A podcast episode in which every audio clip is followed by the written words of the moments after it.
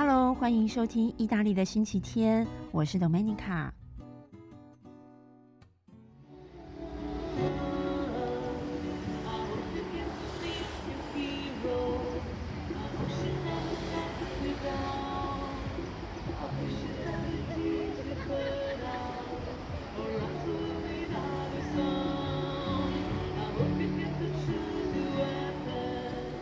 Hello，Hello，Hello，各位好久不见喽！是说我好久没有录新的一集了，很久没有更新了哦。不知道大家还是不是记得这个节目？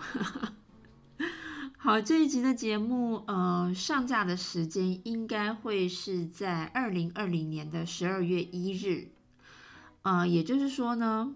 二零二零这个对于全球造成非常非常大的影响的这一年哦，就默默的走到最后一个月了耶。我觉得，嗯，好像怎么说呢？好像就是做了一场大梦哎。就以我现在所在的意大利来说，从二月底开始走向一种疯狂的状态哦。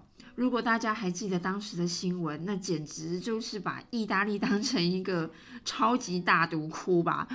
当时呢，每一天每一天，我都要跟很多担心我的亲友们解释当时的情况，而且呢，还要一直强调我本人非常好哦，没病没痛，没有被感染的痕迹呀，或者是也没有遇到什么呃可怕的歧视问题啊等等哦。而且这些问候不只是来自台湾哦，还有来自美国啊、加拿大啊、澳洲啊，哦，或者是欧洲其他国家的亲友，还有呃一些工作时合作的同事，或者是甚至是客人哦。那然后三月初开始，意大利就进入了管制，就是 lockdown 的状态，我们俗称是封城啦。其实虽然我不是很喜欢“封城”这个这个字眼，但是 OK，大家现在都是讲封城，那就是我们就直接讲封城了。好，那接着就是五月份慢慢慢慢的开放了，然后呢，再来就是夏天的时候，因为呃有这个边境开放哦，所以有一些外国的观光客来到意大利旅游，那稍微感觉上好像又。恢复一点点的元气啦，就是又增加了一点点这种有活比较活跃的感觉。那接着 就是八月份啊，我们之前提过，意大利人放大假旅游的时机就是八月份哦，所以呢，很多的意大利人也是呃到处去旅游哦，可能出国在欧洲啊，或者是离开自己的区域到别的地区去旅游。那接着就是九月份的开学，殊不知呢，就是如此这般，造成了第二波的爆发。所以，意大利十月底颁布了新的管制法令，就一直到现在。唉，好。刚刚开场的时候呢，有给大家听到一段录音，是我在罗马的一座桥上面啊，拍着秋天经过罗马迁徙的这些候鸟的景象。那这种一大群一大群哦，每一年的秋天都会经过罗马的这种呃候鸟，叫做欧洲良鸟。欧洲良鸟，这个良是木字旁的良哦，木字旁，然后有京都的京哦，就京城的京哦，木跟京这样子。欧洲良鸟，那这种鸟，如果各位曾经在秋天的时候来过罗马哦，或者是甚至去过呃其他的城市哦，比较南方、比较温暖的城市，应该都会有印象啦。尤其是将近黄昏的时候，就是天稍微快要渐渐暗的时候，就会看到天上哦有成群的飞舞，而且会不停的变换队形的这种鸟群，那。最恐怖的就是，他们最后会群聚栖息在树上。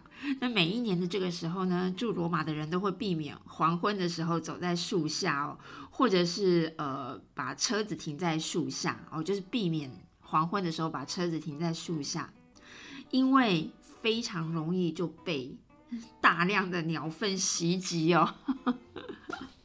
好啦，那这段录音呢，各位可以听到有街头艺人演唱的声音，如果呃你再听得更仔细一点，还可以感觉到有另外一组街头艺人哦，就是有这种敲击鼓的声音，当然还有一些路人的交谈声啊，还有车子的声音哦。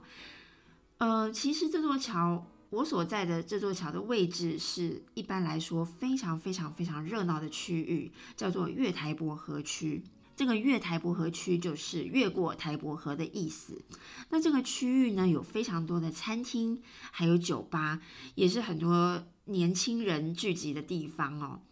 但是呢，刚刚大家应该感觉到，听起来似乎是没有我形容的那样热闹吧？当然啦，也不必解释太多，因为就是疫情的影响，那真的就没有办法像以前那样随心所欲的群聚了哦。嗯，那么从意大利的疫情大爆发到现在，经过算一算，一共有三季了，也就是将近一年呢。那到底目前我所在的罗马哦，这人们的生活又经历了什么样子的转变呢？我先稍微说明一下目前的管制状况。呃，意大利以各区疫情的严重程度还有人口密度的考量哦，划分成三种。颜色的管制方法，首先呢，红区是最严重的，再来是橙区哦，橙橙色的橙就是橘色啦哦，那第三种就是黄区，例如我所住的罗马所在的拉齐奥大区是黄区哦，那我们现在呢晚上十点之后是宵禁，宵禁的意思就是一般一般人是不可以随便的外出哦，就是晚上十点之后不可以随便外出。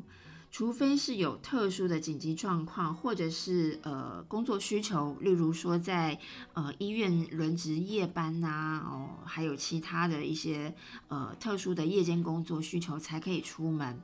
那呃一般的餐厅只能营业到晚上六点，六点过后呢就不能提供座位，但是可以外带。呃，至于最严重的红区，目前呢，例如说有托斯卡尼地区。同区哦，呃，餐厅是只有外带或是外送，那其他除了药房或者超市之外，一般的商店是暂停营业。那另外呢，居民除非是工作需求哦，工作的需要之外，是不可以跨城市和跨区域移动的哦。那如果是要出门走动的话，也只能在自家附近散步，或者是运动啊、遛狗啊这些呃，在呃家附近周遭所进行的活动。那如果是有其他的理由，就要提出自我声明书。那如果红区的疫情有所减缓，那政府呢也可以视情况调整哦。例如之前最严重的，也就是米兰所在的伦巴第大区，原本它就是红区，那刚好这两天调整成城区，也就是说，呃，居民他可以在自己的城市内移动哦。晚上十点之后一样是宵禁，商店也是呃有限制的开放。但是呢，餐厅还是维持只能外带或是外送。那么不论是什么颜色的区域哦，呃，这些博物馆呐、啊健身房啊、游泳池哦，这种密闭空间的活动都是暂停开放。听起来会很复杂吗？好，那关于生活习惯上面，首先呢，我想要来 聊一下。网络使用习惯的转变，哎，我觉得网络的使用习惯真的是有蛮大的转变耶。怎么说呢？我觉得哦，在台湾啊，我们都很习惯用这种网络媒介哦，所以呢，有的时候呢，我会觉得意大利人对于使用网络真的。怎么好像非常的不习惯哦？没有像我们台湾人那样子哦，很多事情都依靠网络，包括购物啊，哦包包括一些会议呀，可能只有有工作需要的一些意大利人，他们才会对网络比较熟悉。但是，一般民众其实对于网络的依赖性是非常非常低的哦。像我觉得意大利人就是很喜欢讲电话，他们比较不会像我们哦，就是赖来赖去啊。那当然，意大利人也有用那个 WhatsApp，但是 WhatsApp 还是比较多呃年轻人哦，比较年轻一辈的人是习惯在使用。那嗯，一般的他们还是喜欢打电话，什么事情都很喜欢打电话，而且 就是会讲电话讲很久。像我常常坐电车或者是呃公车，就真的是哦，坐在这些呃电车公车上面，就会一直听到家里面的芝麻大小事哎。譬如说，呃，明天要有人要嫁女儿啦，然后呢，那个婚顾公司没有搞定啊，或者是饭店怎么都没有处理好啊，等等等等的。我个人最明显的感觉到，第一个就是网络购物哦，那是没办法，因为在疫情期间，就是大家都 还是必须要购物嘛。但是呢，呃，在就是疫情管制比较严格的时候，就是三月到四月的时候哦，我们又没办法出门去采购，必须要依靠网络购物。那意大利的网络购物哦，其实没有像台湾那么那么的发达哦，也没有什么二十四小时到货这些事情哦，并没有。通常最快最快我。等的大概就是两天哦，两个工作天哦，这已经算是蛮快的。那后来呢？因为呃，网络购物已经是越来越发达，这样讲好像讲的意大利以前有多落后一样，也不是啦，就是呢，习惯的人民使用习惯的问题哦。所以呢，为了鼓励大家尽量在网络上购物。那有的时候呢，有些网络商店也会有一些折扣啊，或者是譬如说我第一次在这个购物网站上买，那如果我注册一些电子报啊、newsletter 啊这些，我可以享受到什么样的一个折扣哦？所以呃，网络购物我觉得也是越来越多了，常常看到我家楼下会有一些那种货运公司的车子停靠。哦，即使是现在比较没有像三四月那么严格，但是因为，呃，有的时候大家也觉得方便，而且也不必自己扛东西回家，也会渐渐渐渐的，呃，比较依赖网络购物了。当然啦，我觉得意大利人他们还是喜欢去店里面消费，只是因为现在，嗯，这种时期养成了一个依靠网络的习惯。那除了购物之外，另外一个我觉得。我个人的感受最深的就是，呃，网络会议的使用。那当然这是全球的情况，就是说，就在这种情况下，不得不要去适应远距的工作哦，远距教学这样子的一个模式。所以在意大利呢，也越来越多线上的活动。譬如说呢，呃，我们现在没有办法旅行嘛，所以会有这种线上的 tour。其实我个人还蛮想做这件事情的，我就是透过网络或者是直播啊，还是影片啊等等哦，来带大家旅游一下罗马。嗯，这件事情我会再来想一想，再来构思一下怎么做是比较好。好，就是呃，好这种远距的教学。那为什么会说我个人感受最深呢？因为从三月份哦，疫情开始的时候哦，我其实就已经呃报名了一个进修的课程啊，就是要进修我的这个嗯领队导游的知识。本来呢，我是必须要移动去另外一个城市上课，但是因为疫情来的就是非常的突然哦，所以呢，我们就改成线上的呃远距教学。好。那 我印象是非常深刻的事情，就是我们第一天上课，当时是三月初的时候，哦，大家还在这种一团混乱，还搞不清楚病毒是怎么回事的时候，而且也正在开始要不得不去适应远距教学这个模式的时候哦，我第一堂课光是 technique 的问题就 已经搞很久哦，因为我们远距教学有用不同的这种平台。好，那我三月份的课程呢？我们使用的平台是 Teams，哦，就是 Microsoft 的 Teams。我印象非常深刻的就是第一天哦，无论是老师啊，还是同学啊，都会有那种技术上的障碍。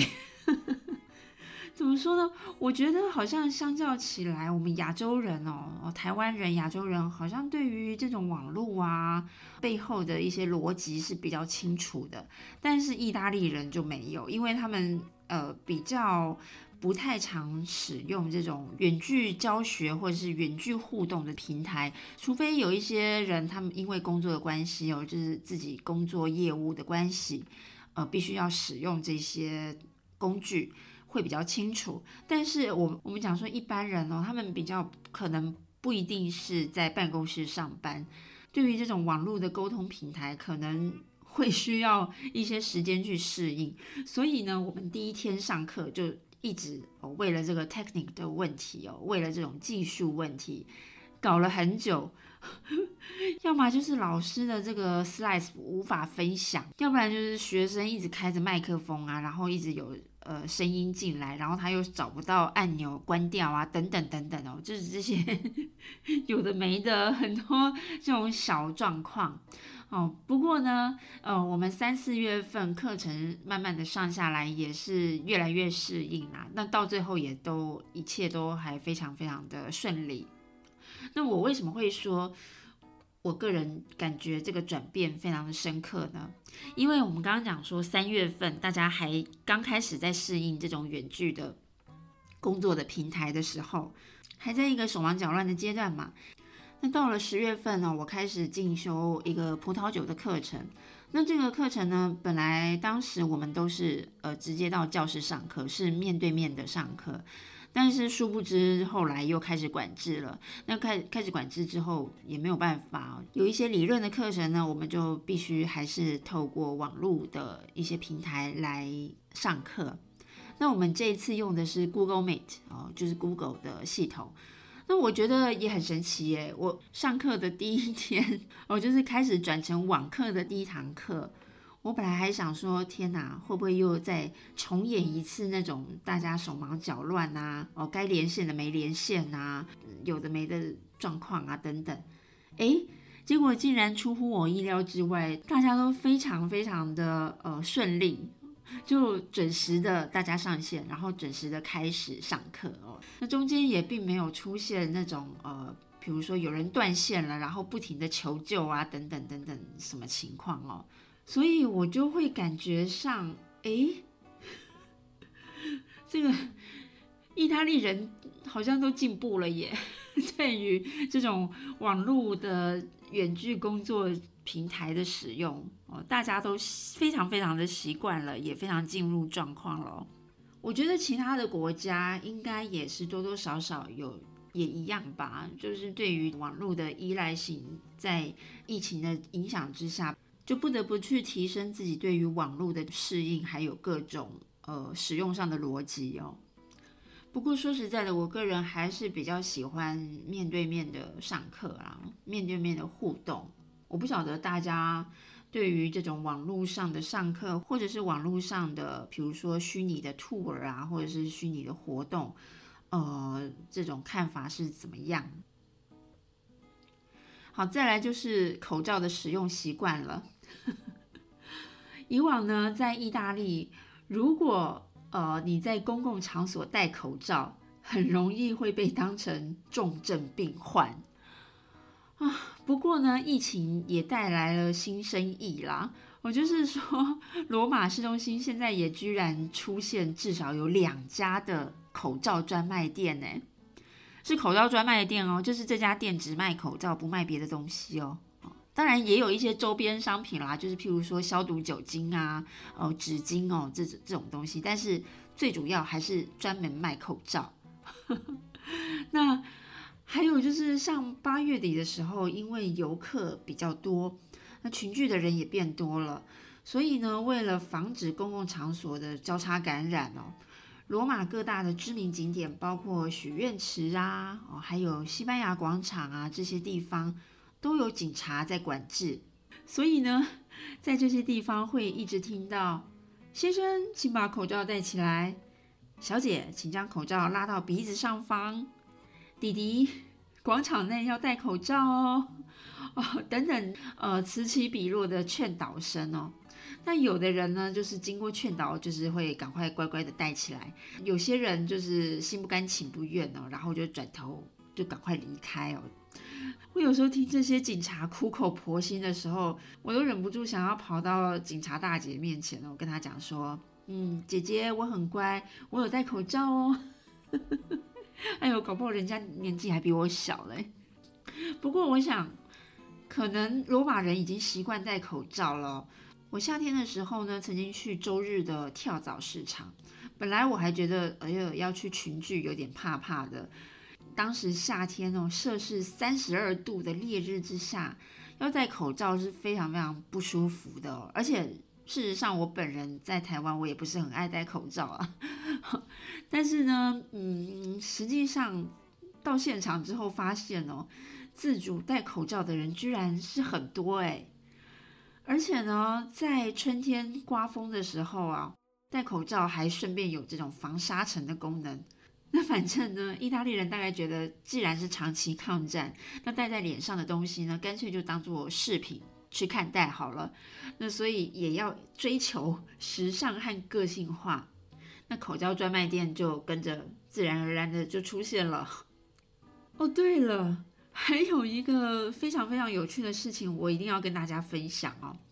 呃，刚刚提到呢，意大利人以往并没有戴口罩的习惯，所以在公共场所要戴口罩的规定一出炉，那当然就会有很多抗议的人潮啦。那十月初的时候呢，我就看过一个新闻。在罗马有一个广场哦，就是有一个反对戴口罩的抗议活动里面哦，呃，其中有一位穿着黑衣服的黑色 T 恤的男孩，他呢戴着口罩，然后穿梭在抗议人群里面，那手上就拿着一大叠的传单，边走边发。那现场的这些抗议者接过来呢，呃，仔细一看，哎，大家猜猜看那个传单是什么？那个传单是一家葬仪服务公司，哦，就是葬仪社。那 那有一些抗议者看到就很无言呢，就把这个传单塞回那个男孩。有一些呢，就是自己往坑里面跳哦，就是辩解说：“哦，我是为了自由而抗议啊。”那当然也是有人生气的，而且还怒骂这个男孩子。倒是这个男孩子呢，他就是自始至终。都是老神在在哦，非常的淡定，也不多话，而且呢，相当冷静的，就是继续发传单。那这则新闻报道出来之后呢，有很多 意大利的乡民纷纷给这位男孩支持，还有这个赞声。那我觉得很有趣啦，而且在意大利乖乖戴口罩的人还是算绝大多数啦。那关于这一点，我倒是觉得还蛮值得庆幸的哦。那另外呢，在这一次几乎快要一年的疫情哦，在节庆节日的一些庆祝上也有非常大的差别。例如呢，在疫情刚爆发的二月底，正值是嘉年华期间。嘉年华是意大利各大大小小城市都自己有举办哦。那当然最有名的是在威尼斯哦，威尼斯的嘉年华。好，那那个时候呢，人们对疫情还在一种非常未知的状况，有很多人呢以为是个新型的流感哦，但是呢也有很多人呢会觉得，如果它只是个普通的流感，为什么会这么多人失去生命哦？所以各地的这种节庆活动就一直悬在一种要办不办的状况。那接下来呢就已经呃 lock down 了，就就封城了。那一直到四月的复活节的时候。当时我看到一张照片，我的感触和印象实在是太过深刻了。就是在梵蒂冈的圣彼得广场，以往的复活节都会有从世界各地来到罗马，还有梵蒂冈的这些信徒哦，塞满整个广场。但是今年却是整个 偌大无比、空荡荡的广场上面，只有教宗一个人。还有旁边的神职人员在进行复活节的仪式。那我当时觉得看到这张照片，真是觉得哇，这哇绝对是怎么说呢？历史留名的照片哦，就是教宗哦，全世界天主教的领袖，他呢在几乎空无一人的广场上面，面对着广场，说着他的祝祷词，举办。复活节的仪式，但是现场却没有信徒。哇，当时看到这张照片，实在是觉得那种我不知道感触实在太深太深了。我知道在节目的听友之中有蛮多是住在海外，但是不晓得台湾的朋友们是不是可以想象哦？无论是意大利或者是在其他的国家，跟台湾好像生活在平行时空里面哎，你们可以想象吗？好，那接下来圣诞节啊，圣诞节就快到了。那为了要避免造成又一次感染高峰的这种考量之下，过两天呢，嗯，也就是十二月三号，意大利会再颁布一个新的法令。那这个草稿大概就是呢，呃，圣诞节禁止公开 party 啊，哦，聚餐的人数会有一些上限呐，可能是六人到八人呢，还有。依照各区的管制程度，也有交通上的限制啊，以及餐厅营业的时间和日期限制啊，等等等等。我想，大概从来就没有过这种政府法令是规定大家圣诞节要怎么庆祝的吧？而且呢，哦，我今天也刚好看到了一个新闻，就是依照传统。十二月八号是纪念圣母玛利亚的日子，同时呢，也是全意大利圣诞树点灯的日子哦。那在以往这一天，十二月八号，教宗会到罗马的西班牙广场去主持纪念仪式。但是今年为了要避免聚众，目前我所得知的状况就是教宗主持的仪式会取消。哦，这么盛大的仪式都必须得取消，那更别说往年十二月的圣诞市集哦，今年都不会有了，大家 只能乖乖的待在家。如果要买圣诞礼物，那就上网吧。好了，这一集的节目就先介绍到这边，又到了我们的意大利文小教学时间喽。这次想教大家一个单字，是在这一次疫情期间，我们普罗大众的生活之中最常提到的一个单字，而且使用的频率是疫情之前的，我想是千万倍吧。好，这个单字是指一个日常用品，以往呢，在意大利一般的情况根本就没有人在使用，只会在医院啊或是特殊病患才会使用。猜到了吗？这就是我刚刚已经提到过，而且呢，在我们台湾早就已经习以为常的物品，就是口罩。口罩的意大利文是 mascherina 啊，mascherina，m a s c h e r i n a，好，mascherina。那这个字呢，是从面具 maschera 这个字延伸出来的哦。我们讲的面具就是呃剧场，意大利的即兴喜剧的面具，或者是一些角色的面具。如果呢各位曾经在嘉年华期间来过意大利，特别呢如果你是到威尼斯，一定会看到有非常非常多人戴上 maschera 哦，戴上这个面具哦。那这个不同的面具呢，也代表着不同的角色哦。这个就是指剧场的。扮装的造型，那么口罩 mascherina 这个字字面上其实就是指小的面具，就是变小的面具啦，这很容易想象吧？好，刚刚提到呢，因为疫情的关系，也可以在罗马看到口罩专卖店，说不定发展到旅游业重新开放之后，还会变成特殊的意大利纪念品呢。好啦，所以口罩这个字，mascherina，学起来了吗？好了，节目接近尾声了，希望大家喜欢这次的内容。一样的，欢迎到我的 Facebook 同名粉丝专业意大利的星期天，我会补充这一集所提到的相关讯息。另外，也别忘了订阅节目频道哦。那我们下次见啦，悄悄。